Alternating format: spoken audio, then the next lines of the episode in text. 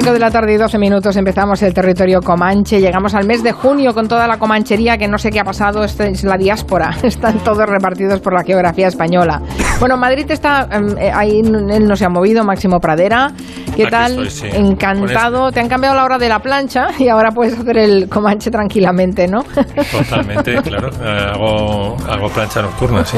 Oye, esta música cómo revitaliza siempre, ¿eh? es que dan ganas de atravesarse la nariz con un hueso y ponerse pinturas. Sí, sí, sí, sí, sí. Está conmigo Nuria Torreblanca, que ella está entrando en el grupo de convocados a vacunarse Sí. este fin de, ¿no? ¿Ya? No, no, no, no, no. Ah, todavía no. a mí, a ver, estoy ya. No te han citado. es- ya estoy en el 76. Yo soy del 76. No me han citado, pero está al caer. Y estoy todo el día mirando el móvil, en plan, por favor, por favor, que no se me pase, que quiero que me vacunen ya. Vale, pues yo ya te daba incluso No, por citada. Marina, ¿no? a Marina la A Marina este la fin de vacunan este-. Es verdad, es verdad, es verdad.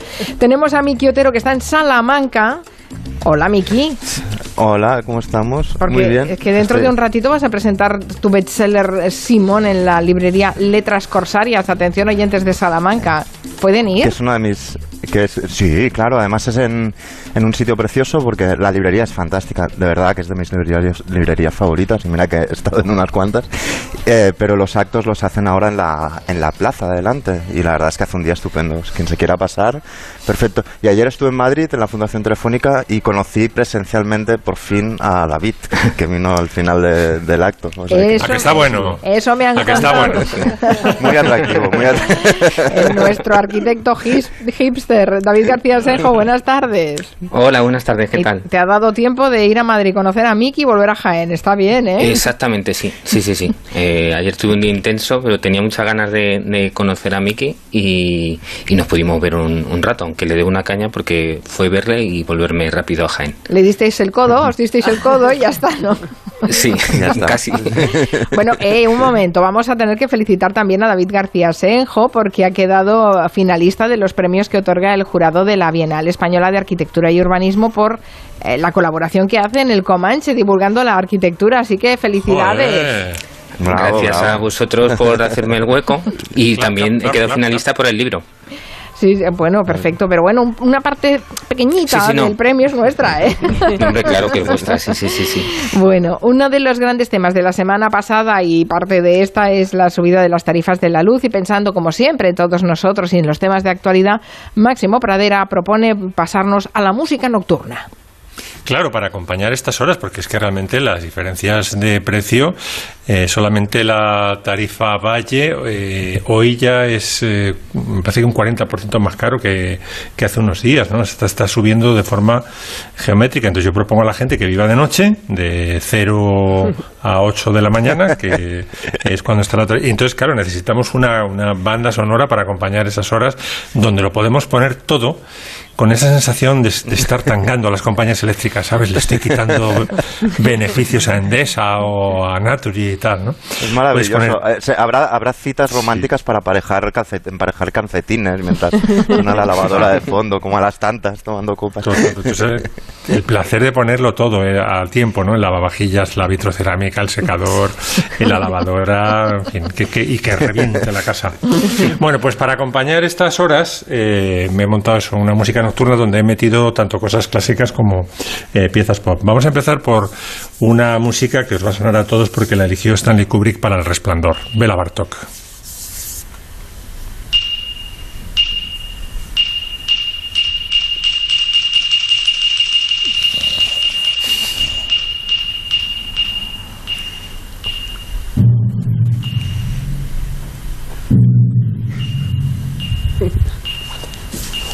Imagínate planchar con esto. Da un poco de dentera, ¿eh? Red Room, Red Room. O como dirían en Sí. Murcia, tiricia.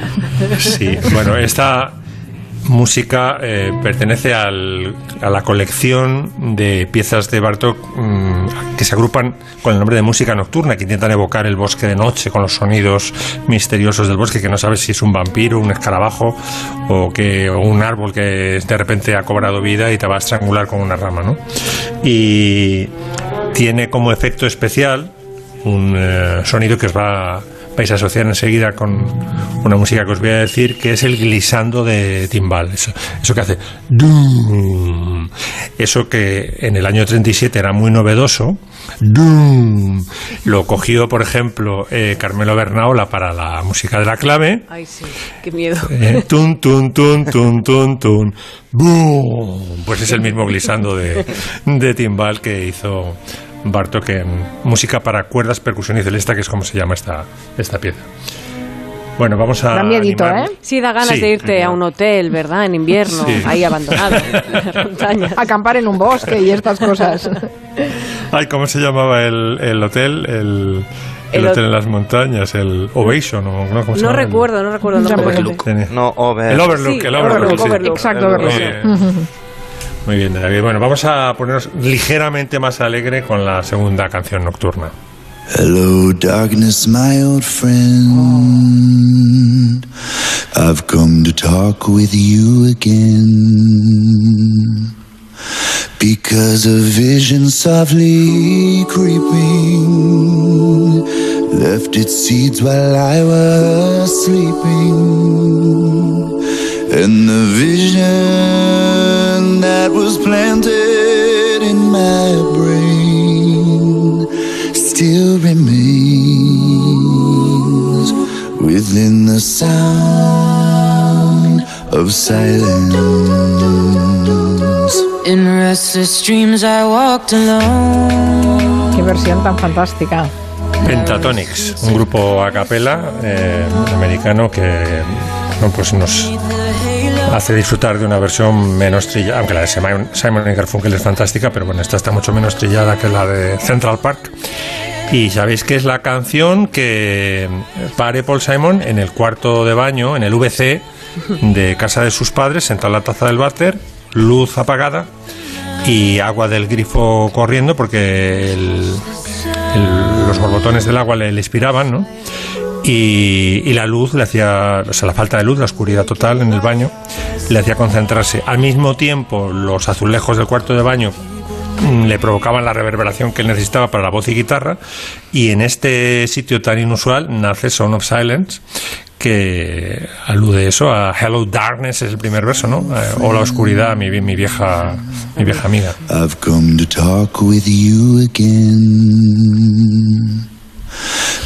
Because a vision softly creeping. Bueno, a mí que, que este señor me cantara esta canción de madrugada al oído me derretía, pero me ha roto la imagen, porque imaginaros no- sentado en una Sí. taza. Es- es En la taza del váter de Sí, los, sí, de sí. los padres, sí, sí. Me, me, me lleva a la infancia, porque yo recuerdo que en mi casa sonaba muchísimo la versión de los Mustang en castellano, Ah, claro. el sonido del silencio, sí.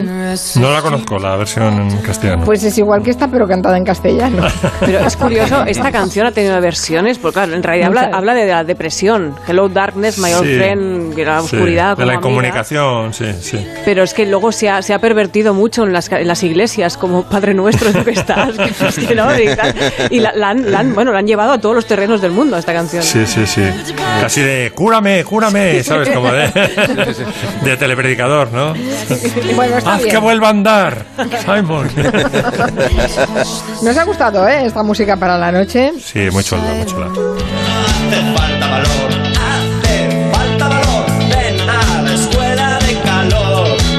Ahora ya luce el sol radiante, porque el calor ya está aquí, nos ha quedado claro esta última semana. Y David García Senjo nos va a hablar de una costumbre que es muy mediterránea, que es la de pintar las casas de blanco para suavizar las altas temperaturas del verano. Hay que aprender de, de nuestros ancestros, ¿verdad, David?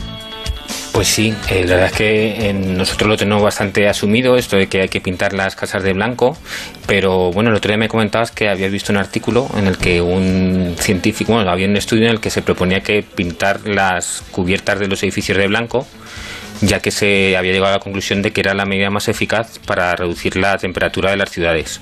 Bueno, llega el verano y no sé vosotros, pero yo empiezo a pensar en andar eh, buscando los tramos que tienen la sombra, porque no es solo el sol que te calienta directamente, sino que también es la calle la que, la que arde, ¿no? Como dice la, la canción de Radio Futuro. Y porque los bombones al sol se derriten, ¿no? Oh. Oh, madre. Esto se lo han dicho más de una vez, ¿eh? Para que lo saques. Perdón, que he perdido un poco el hilo. Perdón, Es me- que ya me callo, ya me callo. es que no estoy acostumbrado. Se ha derretido, David se ha derretido. Exacto, Bueno, bueno, eso, que las, las ciudades son una bolsa de calor que, que va acumulando el sol que reciben durante el día y luego lo van soltando durante las primeras horas de la noche.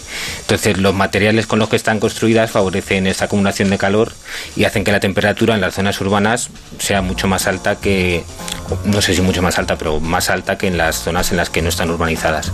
Entonces, eh, este calor no afecta solo a cuando vas por la calle, sino que también calienta los edificios y no basta construirlos lo mejor posible, sino que tenemos que evitar que la ciudad y el entorno en el que están también sea lo más eficaz para a la hora de disipar el calor. Hablamos el año pasado de, de las passive houses y de todo el esfuerzo que supone construir una para que la estemos colocando en un horno y sea mucho menos eficiente lo que puede ser. Entonces, mm, bueno, nosotros, como comentábamos antes, estamos, no, nos aje- no nos es ajeno pintar los edificios de blanco, forma parte de nuestra tradición y nuestra estética. Incluso los primeros arquitectos modernos, como pudieron ser Josep Jussert o José Antonio Coder, se, se fijaron en la arquitectura popular y muchas de esas de sus primeras grandes obras seguían los principios de tener los muros encalados, tener patios en sombra con vegetación, pero los materiales contemporáneos pues tienden a ser más oscuros. Las telas asfálticas de las cubiertas o los terrados de muchos edificios de talleres, que quizá en España no tanto, pero sí es muy común en Estados Unidos, que es donde se ha hecho parte del estudio que comentábamos al principio, las cubiertas de chapa de las naves industriales o las tejas que imitan la pizarra en zonas en las que no es muy habitual, pero que dan como un cierto, una cierta imagen de vivienda de lujo, ¿no? Entonces eh, hay que intentar que esas, eh, bueno, se propone que, que pintando eso, incluso hay tratamientos y empresas que se dedican a, a pintar de blanco las, las cubiertas, pero mm, el estudio que, que se hizo y otros que se han hecho, por ejemplo, en, en la Universidad Politécnica, pues dicen que no basta solo con intervenir en los edificios, sino que también eh, podríamos eh, pintar las calles de blanco, pintar el, el asfalto. El asfalto se puede apreciar todo el calor que absorbe cuando vemos que empieza a reblandecerse, ¿no? Ahora el asfalto es un poco mejor, pero antes llegabas en verano, pisabas una plaza al sol y te llevabas medio trozo de, de calle, ¿no? Porque se había quedado reblandecido. Entonces eh, se proponía pintar de blanco eh, zonas de asfalto que estuvieran muy expuestas al sol se pensaba que podía ser una objeción porque podía causar reflejos, aunque el tono al final sería un poco más gris, parecido al hormigón, y luego lo que tendría es que habría que pintarlo cada, cada cierto tiempo. Y, y como vemos en las calles, en los pasos de cebra, en la línea de los pasos de cebra, pues son resbaladizos en caso de lluvia, aunque esto de pintar las calles de blanco se hizo en Los Ángeles, en las que casi solo solo llueve en Blade Runner, ¿no? Pero, pero bueno, o sea, no solo hay que pintar de blanco, sino que hay que intentar re- renaturalizar las, las calles hasta donde sea posible. Incluso plantear vegetación en las fachadas de los edificios, en los que esté más expuesta al sol, o incluso en las cubiertas. Hay empresas estas que pintan de blanco las cubiertas, que en algunas ocasiones proponen, en lugar de pintar de blanco, ven que es más adecuado hacer una, una cubierta vegetal en la que haya una plantación que ayude a que no incida tanto el sol en, en, esa, en esa cubierta. Bueno, todo esto de eh, renaturalizar las calles va contra las plazas duras que llenaron, las ciudades en los 80 para hacer hueco los aparcamientos para todos los coches que empezaron a llenar las calles y ahora se trata también de revertir ese, proceso. También desaparecieron los bulevares que había, por ejemplo, en Madrid. En, bueno, hay una zona que se conoce como una zona de los bulevares. Con el aumento del parque automovilístico, pues todo eso desapareció y hay que intentar hacer de forma decidida el hecho de quitar carriles para, para los coches y que gane espacio la, eh, la vegetación, incluso el, el peatón. Algunas de las cosas que semanas. nos está contando David las estamos eh, viendo en algunas fotos ilustrativas como ejemplo que hemos colgado en, en Julia en la Onda. Lo digo por si los oyentes tienen curiosidad. Hemos visto como una calle, la estaban pintando de blanco. Hombre, tienes razón que lo de los pasos eh, de peatones eh, son muy resbaladizos, pero se entiende que si alguien decidiera hacer una intervención de pintar las calles de las ciudades, el asfalto, escogerían una pintura que no resbalara, ¿no? Digo yo. Claro, sí, sí, sí, sería una pin- pero eh, es cierto que el tratamiento, un tratamiento superficial como pues una pintura eh, acaba lleva siempre como una especie de gránulo que, que se acaba acaba desapareciendo con el con el rodaje y demás y al final acabaría siendo algo algo resbaladiza. También se propone pues, en Impresionante lugar los, de- los infrarrojos, David, ¿eh? La foto sí, de la imagen esa que en la que se ve de una empresa de tratamiento como para vender eh, cómo se Claro. cómo mejora, pues se ve toda la calle como en rojo y el edificio que está pintado de blanco se ve en verde Sí, o en azul, ¿no? Como Es que bajado espectacular. muchísimo la temperatura.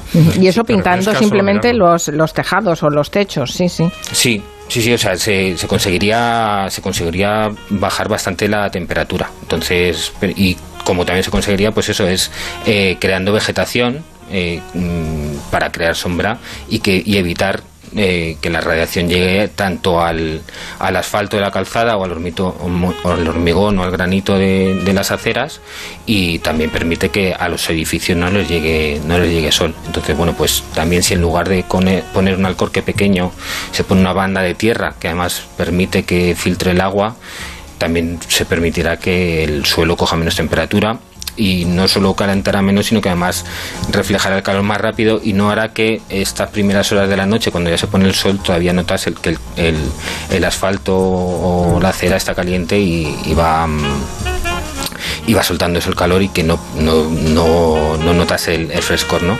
Entonces, el- y lo que tiene también la, el hecho de colocar vegetación es que hay estudios que una calle arbolada eh, tiene mucho más beneficios.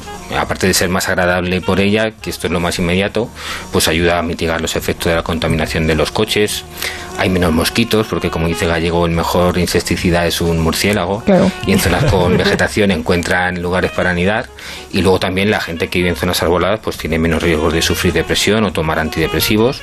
Y también, bueno, pues todo esto hace que la seguridad en las calles sea mayor y hay menos delitos con, con violencia. Lo que pasa es que eh, todo esto el plantar vegetación eh, implica que para que arraigue correctamente es necesario tiempo, personal que la cuide y es posible que un proyecto de re- renaturalización de, de una calle sea planteado por un equipo de gobierno y que lo inaugure otro. O lo que sería peor, que el nuevo que entra no apueste por este modelo y lo revierta. Pero para ver la- los beneficios que tiene, pues no sé si habéis visto cómo está el Manzanares ahora, que decidieron reto- renaturalizarlo, quitar las presas y permitir que, que plantar, vamos, que circulara el agua libremente y que creciera vegetación y, y empezar a ver especies eh, que se habían perdido desde hace mucho tiempo en Madrid. Pues la verdad es que eh, los vecinos del Manzanares ahora están, o supongo que están encantados porque el espacio ha cambiado por completo. Eso pasó en el Besos, en, en Barcelona, la recuperación de esa zona en Creo Santa Adrià. Han cogido el mismo ejemplo del Manzanares, están siguiendo las mismas pautas y es que ya tenemos ya nutrias, eh, se ven corzos que bajan al lado del río, es una maravilla. Sí, sí, sí. ¿En dónde? En el Besos. En el Besos y, en el y en el... Ah. Sí, sí, sí. Sí, sí, en- es Joder. increíble. el- el- el- la re- porque era, era un- una cloaca, ¿eh? Vamos, era una era- cosa sí, terrible. como Sí, sí, sí, Exacto, ¿no? Y exacto. se ha recuperado muy bien. Un día, David, que no sé si lo has hecho, pero tendríamos que hacer un comanche eh, sobre las plazas duras, pero como un exorcismo. Y además eh, pinchar en los muñequitos los que pensaron en eso. Porque, Pues- por favor, Sí, qué sí. desastre las plazas, las plazas duras. En Sí, países o sea- mediterráneos con un calor que, que te torras en verano. El, parte del problema es que había que eh, muchas están sobre aparcamientos subterráneos, entonces pues es difícil sobre los forjados de estos aparcamientos eh, hacer que, que crezca la vegetación, pero sí es cierto que, que fueron un, un desastre y hay, hay plazas que, que han quedado destrozadas. Una pausa y hablamos de hombres bajitos.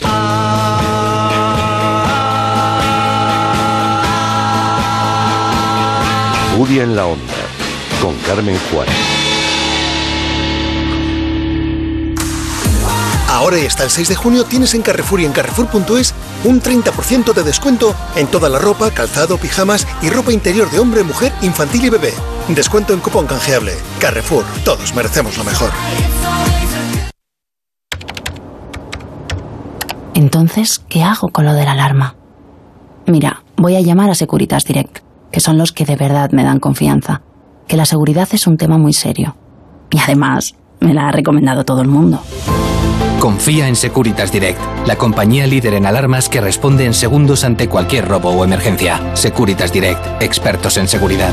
Llámanos al 945 45 45 o calcula online en securitasdirect.es. Ay, qué despiste tengo. Ya se me ha olvidado otra vez la mascarilla. Despistes, toma Nutrament. Nutrament con DHA y vitamina B6 ayuda a la concentración, aprendizaje y razonamiento. Nutrament, consulte a su farmacéutico o dietista. Estoy tremendo, estoy que rompo. Soy del fuego, la cerilla, la maja de la sombrilla, un imán, un choque de trenes. Con el extra de verano, una musa de Tiziano. Ya está a la venta el extra de verano de la 11, el subidón del verano. Un gran premio de 15 millones de euros. Y no viene solo, además hay 10 premios de un millón. Extra de verano de la 11. Juega responsablemente y solo si eres mayor de edad. Soñar es acariciar la libertad y descubrir lugares lejanos. Soñar es escapar, es viajar con nuestros pensamientos y manifestar libre nuestro deseo más profundo. Escapemos ya, allí, ahora. Es lo que estábamos esperando. Vamos al lugar donde lo imposible deja de serlo. Disneyland París. Soñar nunca fue tan necesario. Reserva ahora tu viaje para verano al mejor precio. Desde 88 euros por persona y noche. Cancelación gratuita hasta 7 días antes. Consulta condiciones. Plazas limitadas. Ven a Disneyland París con viajes el corte inglés. Onda Cero Madrid 98.0 Ahora es el momento de recuperar tu figura para este verano, porque todos nuestros tratamientos tienen hasta un 43% de descuento. Método adelgar, adelgazamiento, estética. Ahora es el momento. Reserva tu cita informativa gratuita y sin compromiso en el 91 577 4477 y en adelgar.es. ¿Pensando en renovar tu cuarto de baño? En las tiendas Coisa encontrarás todo lo que necesitas. Calidad, diseño y tecnología en los productos para la reforma de tu baño. Azulejos, muebles, mamparas, grifería y mucho más. Coisa, especialistas en baños. Consulta tu centro Coisa más cercano en la web grupocoisa.com. No sé tú, pero después de meses con la dichosa mascarilla me he dado cuenta de que todos tenemos la mirada bonita, los ojos misteriosos, pero que realmente la belleza se juega en la boca, ¿a que sí? Totalmente de acuerdo. Es que la boca es salud, es estética, es fundamental. Habla de ti. Sí, yo voy a preparar mi sonrisa para el final de las mascarillas. ¿Y yo? No te olvides de tu boca. Volveremos a sonreír. Confía en tu dentista. Colegio de Odontólogos y Estomatólogos de Madrid. Si quieres que a tu paella le canten... Esa paella como mola se merece una ola. Empiézala muy bien con Aneto, el único caldo para paella en Tetrabric hecho solo con pescado y marisco fresco. Con Aneto Natural 100%, tus paellas empiezan muy bien. Bricolaje Moraleja, pisando fuerte en los mejores suelos. Distribuidor oficial de tarimas Parador, desde 15 euros metro cuadrado AC5. Tarimas de diseño con garantía de por vida para uso doméstico. En Bricolaje Moraleja, suelos laminados a 8 euros metro cuadrado AC5. Bricolaje Moraleja, calle Timanfaya 4 Humanes, bricomoraleja.com. H-A-A-R, de Sana Expert. Vitaminas para tu pelo. H-A-A-R, Natural, 100%. H-A-A-R, Harforte, de Sana Expert. Combate la caída. H-A-A-R, Harforte. Disponible en sanaexpert.es. Electrocasión, adelántate al calor, instala ya tu aire acondicionado. Además, frigoríficos, combis, congeladores, tu casa bien fresquita, somos los más baratos. Electrocasión. Por favor, ¿me puede acercar la carta de vinos? Mmm, veo que tiene una buena selección de vinos de Madrid. Por supuesto, son extraordinarios, son madrileños. Denominación de origen Vinos de Madrid. www.vinosdemadrid.es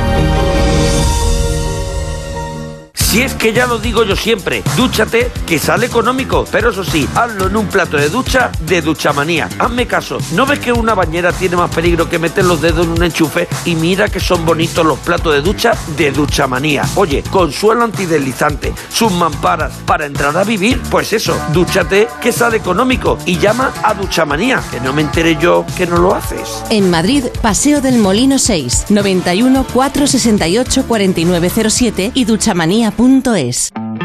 De lunes a viernes a las 8 de la tarde, seguimos el rumbo de la actualidad con La Brújula y Juan Ramón Lucas. Con el análisis de todo lo ocurrido durante la jornada, debates, entrevistas, economía. Un espacio donde se actualizan los titulares del día con el estilo personal de Juan Ramón Lucas, cercano y directo, que te acompaña de lunes a viernes a partir de las 8 de la tarde. Pero si quieres volver a escuchar un programa o no has podido oír en directo aquel debate de tu interés, escucha La Brújula a cualquier hora en la web o en la app de Onda Cero. La Brújula con Juan Ramón Lucas. Te mereces esta radio. Onda Cero, tu radio.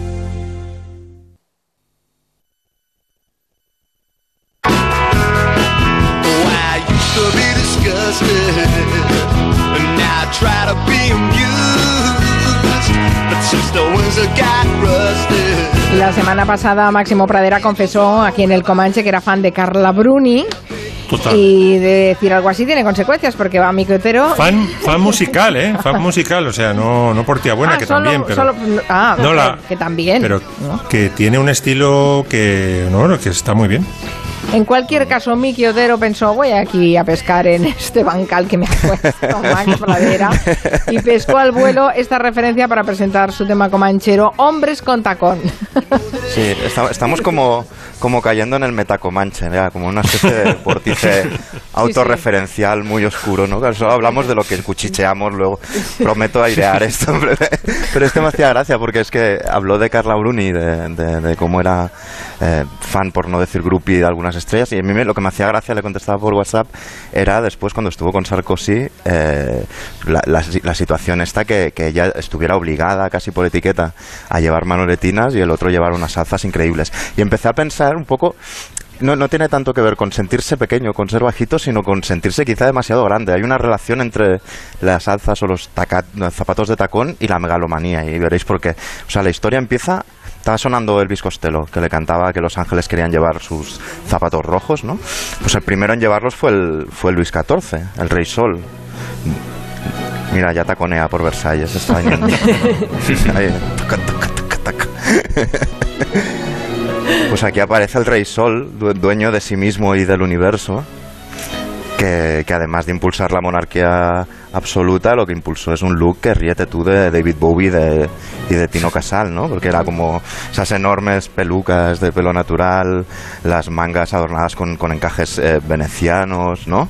Y, y la cuestión es que es que eh, se tomaba tan en serio lo de sus zapatos que tenía, bueno, de hecho pasaba por delante de los espejos y siempre se tenía que mirar mucho rato, o sea, pero como estoy ahí, Rey Sol, dueño de- del universo, y, y tenía este zapatero personal, eh, Nicolás Lestage, y le, y le pedía, mira, ahí viene, ahí viene, hay que cuadrarse, ¿eh? hay que, ah, o sea, le pedía eh, esos zapatos que eran como con suela roja, incluso con tacón eh, rojo, y, y que eran muy estilosos, pero es que el tipo hizo un edicto eh, en el 1670 prohibiendo que nadie llevara sus zapatos y el castigo de llevar esos zapatos de suela roja y con tacón era la pena de muerte. O sea, que no te viera, digamos, eh, que no te viera paseando, que, que igual te, pe- te pelaba, ¿no? A ver, era un tío que, digamos, tenía una especie de, de ego que no cabía en el planeta Tierra. O sea, es decir, esto lo hablaba el otro día con Max, se lo comentaba. El tipo tenía público en gradas cuando se despertaba, era el despertar del rey y tenía 100 personas viendo cómo se despertaba el rey y luego cuando se iba a dormir lo mismo. Yo, yo no quiero que me vea ni, bueno, ni mi pareja cuando me despierto, o sea, como, pues imaginaros hacerlo con una grada de, de- de- de gente, ¿no? Y, y de hecho la, la- la casa, digamos, del, del- de su sastre, bueno, el zapatero, eh, sigue en activo y los más baraticos, lo he mirado y son 2.000 2.000 euros. Por el módico precio de 2.000 euros podéis comprar unos, unos zapatos, digamos, de la marca, ¿no? Y la otra, y, y en, en esta dinastía, claro, el siguiente es eh, Nicolás Sarkozy con Carla Bruni. On me dit que nos vies ne valent pas grand-chose, elles passent en un instant comme fanent les roses. On me dit que le temps qui glisse est un salaud, que de nos chagrins il s'en fait des manteaux. Pourtant quelqu'un m'a dit que tu m'aimais encore. C'est quelqu'un qui Ah, m'a dit. Nicolás, el pequeño Nicolás, podríamos decir.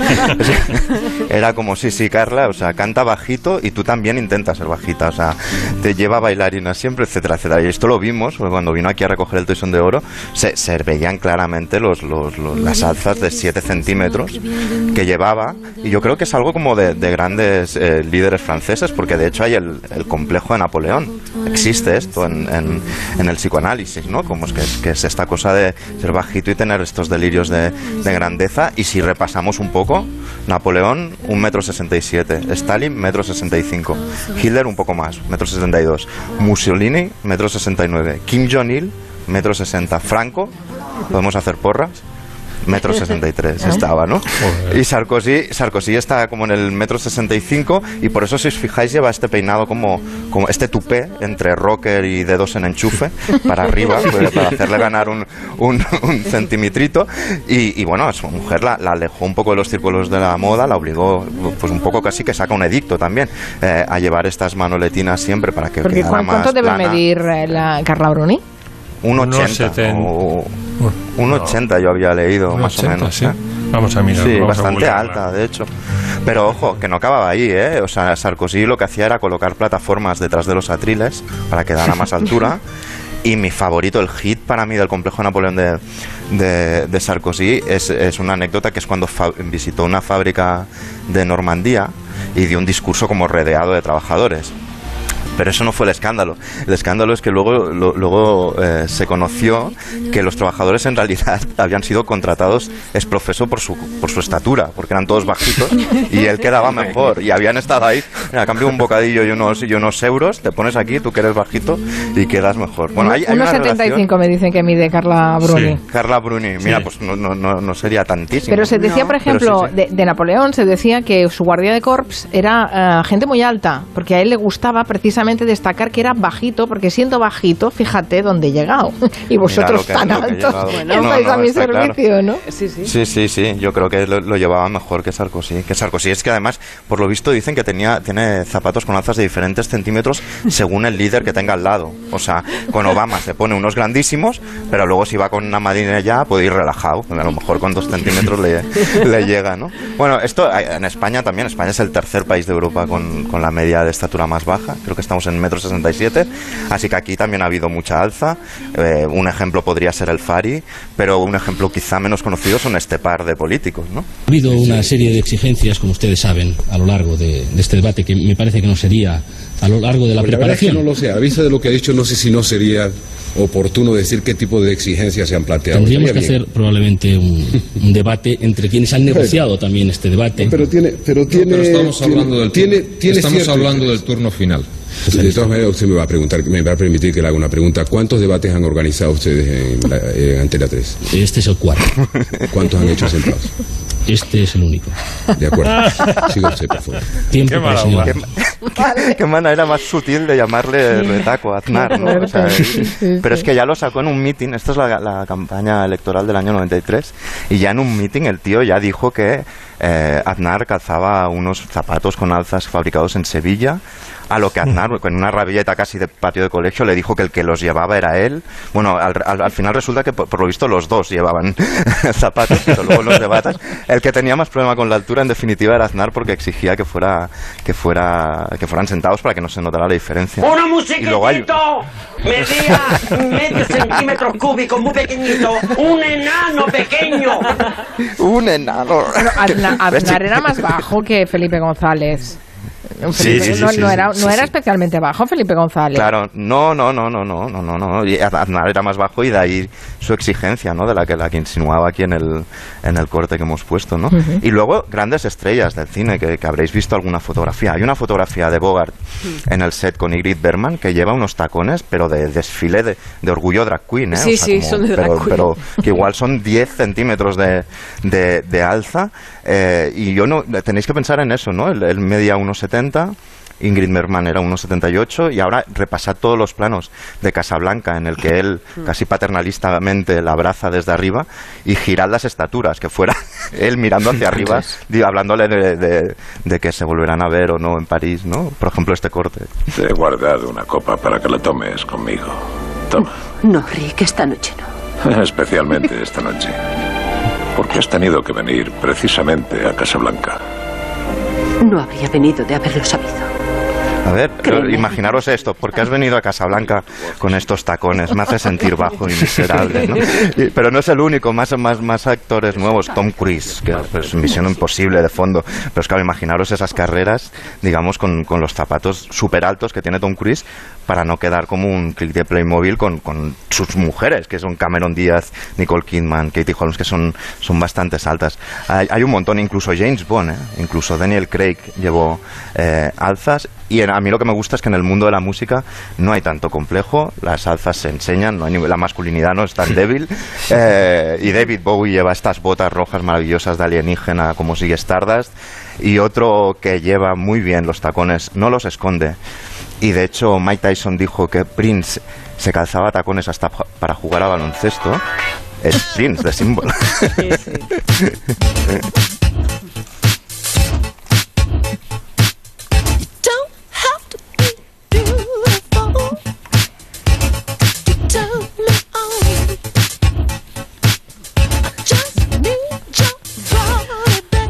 Cabra Cadabra nos pone en Twitter una foto de las alzas de Bogart.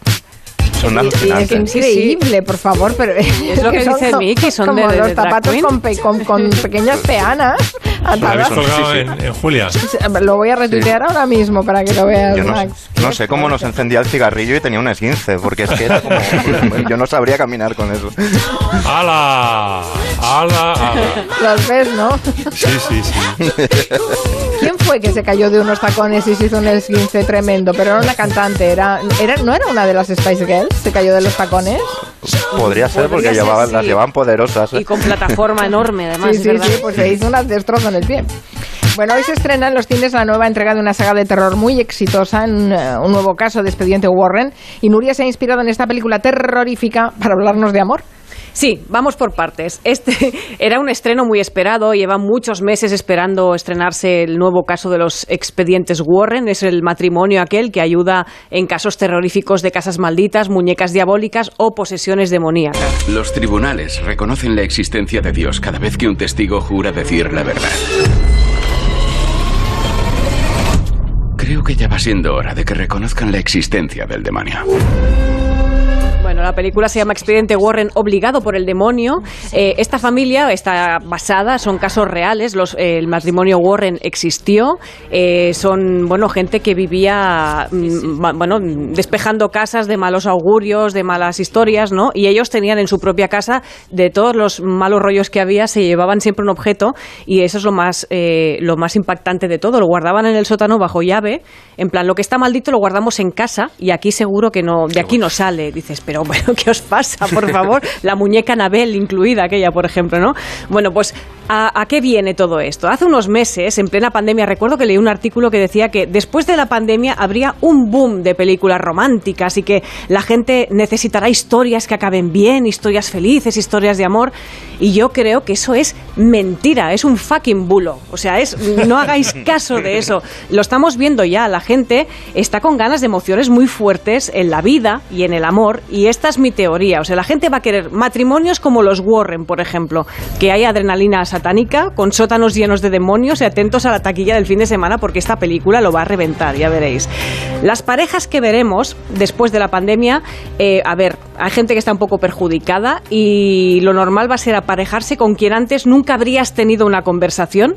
El modelo de este tipo de pareja que da un poco de miedo cuando los ves juntos, aquella gente que dices, ¿en serio estos dos van a empezar a salir juntos?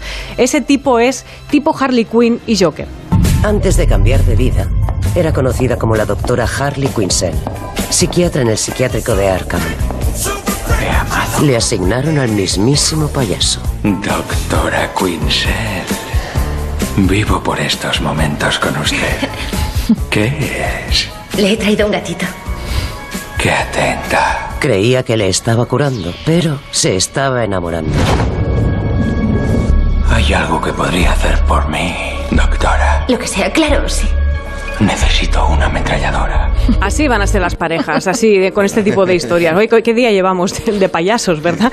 Bueno, este tipo de pareja también podrían ser Aníbal Lecter y Clarice Starling, porque no sé si está, está claro que había, había un tema, un tema no resuelto, pero un tema había, ¿vale?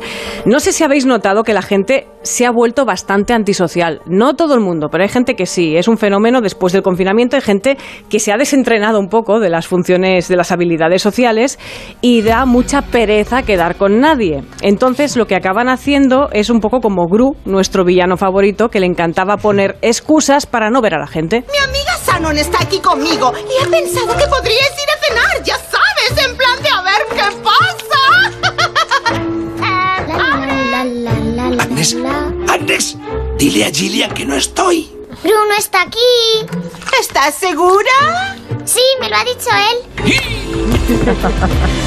Bueno, las reacciones románticas van a ser extremas. Te puedes enamorar de seres que incluso son de otra especie. Un ejemplo es la pareja Bella y Edward, o sea, los de Crepúsculo. ¿Y si yo no soy el héroe? ¿Y si soy el chico malo? No lo eres. Es la impresión que quieres causar. Pero en realidad es para alejar a la gente de ti. Es una máscara. Porque después de la pandemia, lo importante va a ser ligar. Da igual con quién. O sea, te toca vampiro y dices, bueno, vale. Te toca hombre lobo y dices, mira, más pelo, más risa, lo que sea. Pero el caso va a ser salir con quien sea, ¿no? Te va a dar igual incluso que tenga antecedentes penales.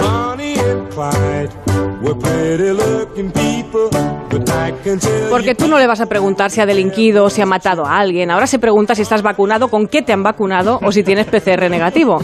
Así que lo demás es secundario, nadie os va a mirar mal si sois Bonnie and Clyde. Mi pronóstico final, van a volver los amores viscerales que de siempre han sido las historias de la copla y el flamenco. Castígame tan fuerte, la vida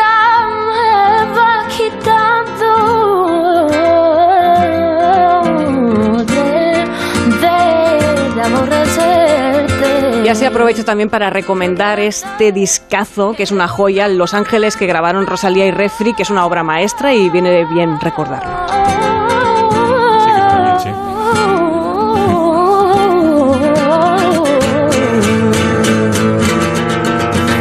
Bueno, vaya tesis la de Nuria Torreblanca. Haremos una verificación de Sí. aquí un tiempo. Vale, a ver si se cumplen tus pronósticos.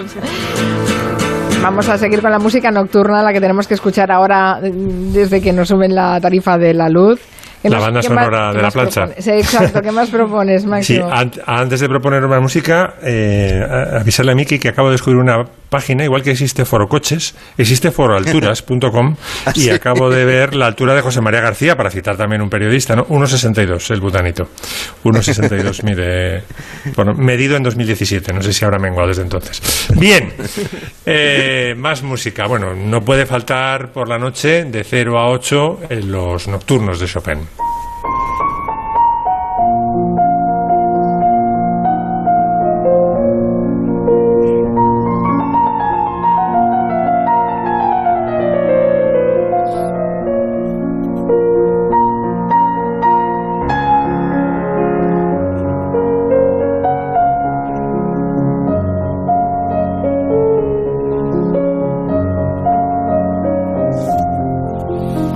No está mal para pasar la plancha, ¿eh? Está bien, está bien. No, no, no.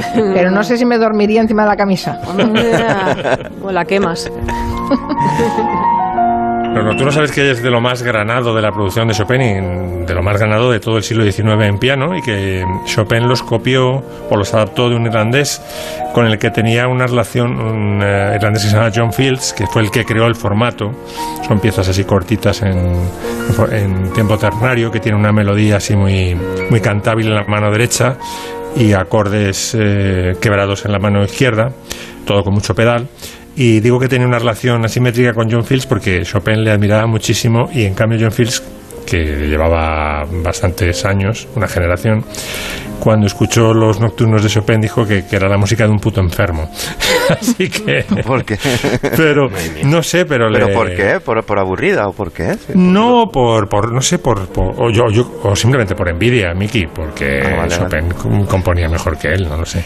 Por ejemplo, hubo, hubo una relación también muy asimétrica entre Schumann y Chopin. Eh, Schumann admiraba muchísimo a Chopin y en cambio Chopin nunca dijo nada en favor de, de Schumann y incluso renunció a encontrarse con él, en fin, le ninguneaba bastante. Bueno, pues lo mismo le hizo John Fields a, al pobre Chopin. Y la última pieza que traigo es una canción mítica del año 1967. Nights in white satin, never reaching the end. Letters I've written, never meaning to send. Beauty I'd always missed with these eyes before. Just what the truth is, I can't say anymore.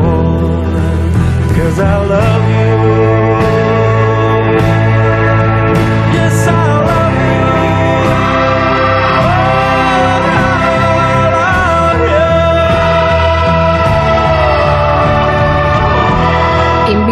A pasar la noche en blanco, sin lugar a dudas. E imposible, imposible no creer que, que te quieren si te lo cantan así, ¿no? I love you. Es como que suena, suena muy a verdad. Bueno, pues es un disco tan importante casi como Sgt. Pepper. En, dentro de la música progresiva o música así el, álbum conceptual no los Moody Blues llevaban eh, empezaron haciendo rhythm and blues y mm, sobre todo con la entrada de un nuevo cantante pues eh, Justin Hayward cantante y guitarra, me parece, y compositor principal, pues cambiaron completamente de estilo y se pasaron al, rock sinfónico. Y aquí contaron con una banda sonora, eh, una, una banda sinfónica, una orquesta sinfónica, y crearon un temazo que duraba 7-8 minutos, que lo metieron en un álbum conceptual que se llama Days of Future Past, que iba contando como las distintas horas del día, ¿no? como el estado de ánimo desde el alba hasta el anochecer. Y la noche era esta canción. Bueno, pues queréis creer que a pesar del temazo que es Noches en Blanco Satén, pasó completamente desapercibida y tardó unos años hasta que, por cosas de la radio sobre todo, se pusieron de moda las canciones más largas. Se puso de moda Leila, por ejemplo, de Eric Clapton, eh, de, de Derek and the Dominos, o Hey Jude, que también se pasaba un poco de la raya. Y entonces ya hicieron un abridgment, un, un acortamiento de la canción eh, Nights of, eh, in White Satin de 7 a 4 minutos y se convirtió en un absoluto bombazo. ¿no? Es un, un tema que quedará para siempre. Yo creo que es un clásico del rock progresivo y, y que vamos que nos retrotrae a los años 60 con una fuerza absolutamente irresistible. Noches blanco. La versión española, que es de los propios Moody Blues, no es tan sugestiva. Perfecta para, para hacer lavadoras de ropa blanca. Sí. Para las Bueno. de color tienes que buscar. Y, y- y- y piensa en planchar el satén de las sábanas. Cosas que nunca vi. Sí. ¿Por qué suena más cateto? ¿Por qué suena más cateto? No lo sé. No lo sé. Mm, Porque no estamos La misma música. acostumbrados, ¿no? A lo mejor. Y- No, y porque la adaptación al castellano no es muy buena, ¿no? No suelen ser buenas. Claro. Ayer, por ejemplo, si me permitís, que les la he recomendado a David, me empecé a ver la serie nueva sobre Leonardo da Vinci en televisión española. Sí. Ah, yo también he ¿Sabéis que- empezado. Y sabéis que está la opción de escucharla en castellano o en inglés, ¿no? Bueno, pues en, en, eh, castellano parecía una serie cateta y mala, ¿no? Sí, Lo- sí, cambiabas sí. a la banda en inglés y decías, joder, qué pedazo de serie, me la trago entera. Sí, yo la vi, pero no me acabo de enganchar. Quizá pues cambiaré el idioma. Si me dices que así funciona. ¿La viste en castellano? Eh, sí, pero no llegué ni siquiera a acabar el Más, episodio, ¿eh? más a mi favor, más a mi favor. Pues eh, mírate el segundo episodio en, en inglés y verás como la subes de categoría, haces un upgrade inmediatamente. Lo miraré, lo Ah, miraré. incluso en estructura dramática te parece que está mu- mucho mejor la trama. Que vaya muy bien la presentación del libro en Salamanca, uh, Miki. Sí, Ya- saludos a la tía Carmen Adiós, Martín adiós. Rey Sol. Ya, ya, le, ya le he dicho a Máximo que he estado con su tía tomando el café. Me he pedido un café, me he puesto delante de la estatua de Carmen Martín Gaite y le estaba ahí explicando mi vida. Le he dicho que se pasara luego por letras corsarias. Se pasará, porque anda que no le gustaba el palique, seguro que se pasa. Gracias, Max Pradera, Nuria Torreblanca, Miki Otero. Gracias, David. Hasta la próxima, David García Senjo. Hasta pronto. Dejo Adiós, con las hasta luego. noticias. Hasta